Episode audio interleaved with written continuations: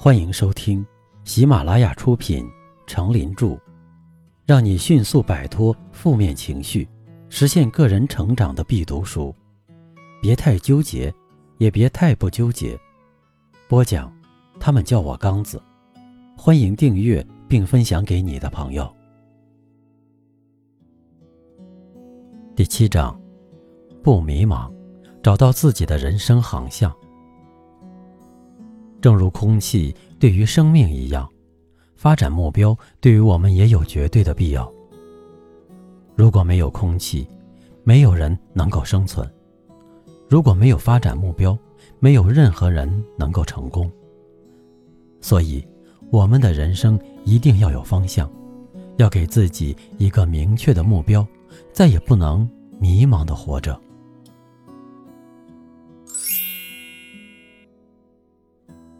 第一篇，找准自己的人生航向。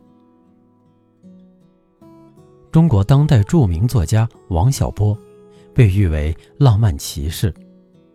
他曾在自己的散文《工作与人生》中，诚恳地对青年人提过忠告：年轻的时候，对一个人最重要的，就是确定自己的一生要干什么，这是最重要的。二十几岁的王小波就确定了自己的人生追求——写作。他践行着自己的追求与梦想，他是沉默的大多数之一，但他是中国当代最特立独行的人。他的文学作品闪耀着智慧的光芒。他明确自己的生命是为写作而生的，找到了自己的人生航向。我们要进行抉择，思考适合自己的人生航向在哪里，明白什么是适合自己的。法国作家贝尔纳曾参加过一次报纸的有奖竞猜，报纸上的问题是这样的：如果一个画廊失火了，你只有一个机会选择一幅画，你会选择哪一幅？报社收到了成千上万答案，其中，贝尔纳的答案被认为是最佳答案，赢得了该题的奖金。他的回答是这样的：“我选择离出口最近的那幅画。”是的，成功的目标不是最大最远的那个，而是最有可能成功的那个。人生的航向要驶向何方？我们能找到自己的最佳成功点吗？如果我们试图找到自己的人生目标，就要先明白自己的专长。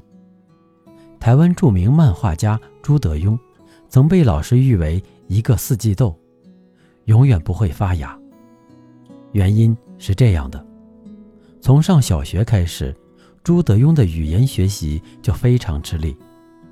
别的孩子花一个小时就能学会的东西，朱德庸要花比别人多三四倍的时间才能学懂。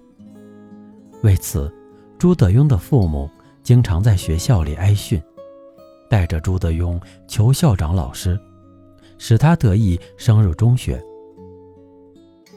然而，就是这个四季豆，却被父母发现有绘画的天赋，父母。尽量给他创造机会，让他独立创作。于是，有了后来的《双响炮》等优秀的漫画作品。回忆过往，朱德庸不无感慨地说：“如果当时拼命地去学习文，如果当时拼命地去学习文学语言，那可能人们只能在贫民窟里找到他。”朱德庸是幸运的，因为他找到了自己的人生航向，于是勇敢起航，直至走到了成功的彼岸。年轻的你，了解自己吗？兴趣是最好的老师。现在的你，如果对什么事情感兴趣，那就可能是你的专长。快发现自己的专长，然后。术业有专攻吧。如果你确定了自己的人生目标，要做的就是专注。二零零九年，电影《阿凡达》在中国引起了轰动，给影片中女主角配音的中国女孩乔季林也因此一炮而红。在中学的时候，乔季林就曾为众多的广告片配过音。后来，一个偶然的机会，他进入配音行业，成为一名专业的配音演员。刚开始做配音演员时，他觉得工作非常枯燥乏味，而且要经常了解演员角色的心理和嘴型，压力特别大。有一次，他向做京剧演员的父亲抱怨配音工作的枯燥，父亲当时没有说什么。但没过多久，乔继林收到了父亲寄来的一张碟片，里面都是京剧演员平时练习的场景，并且在碟片的背后写着“专注了就好”。看到京剧演员们为一句台词练习几遍、几十遍，乔继林被深深感动了。从此以后，他努力做好自己的配音工作。最后获得为《阿凡达》配音的机会。乔季林总结自己的成功秘诀就是：专注了就好，专注的盯着前方的梦想，然后奋力前行，不左顾右盼，不随意抱怨，那彼岸的花香会让我们沉迷。我们拥有的时间不是无限的。我们能做的事情也不是无限的，所以在不断探索世界的过程中，让自己专注起来，一心一意读几本书，一心一意学一个专业，一心一意做一个事业，未尝不是件幸福的事情。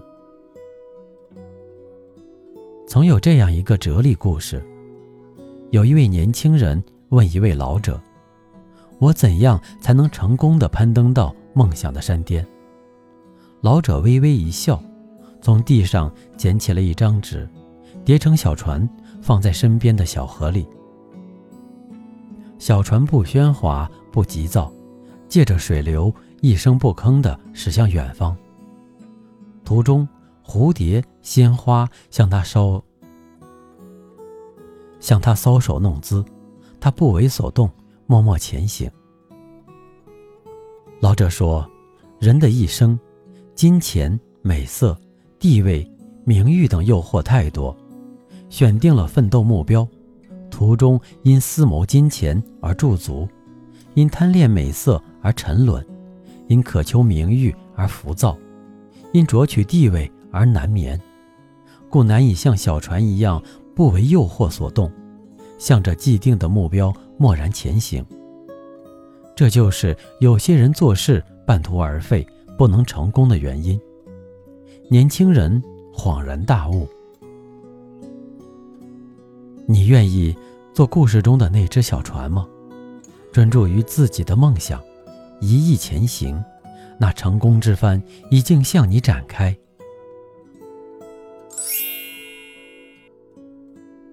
不纠结的智慧。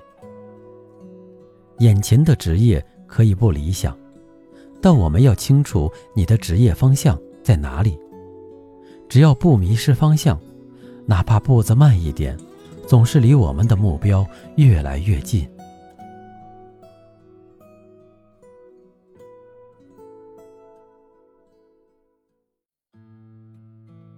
您刚才收听的是。让你迅速摆脱负面情绪，实现个人成长的必读书。别太纠结，也别太不纠结。由喜马拉雅出品，程林著，播讲。他们叫我刚子。欢迎订阅这个专辑，感谢您的收听。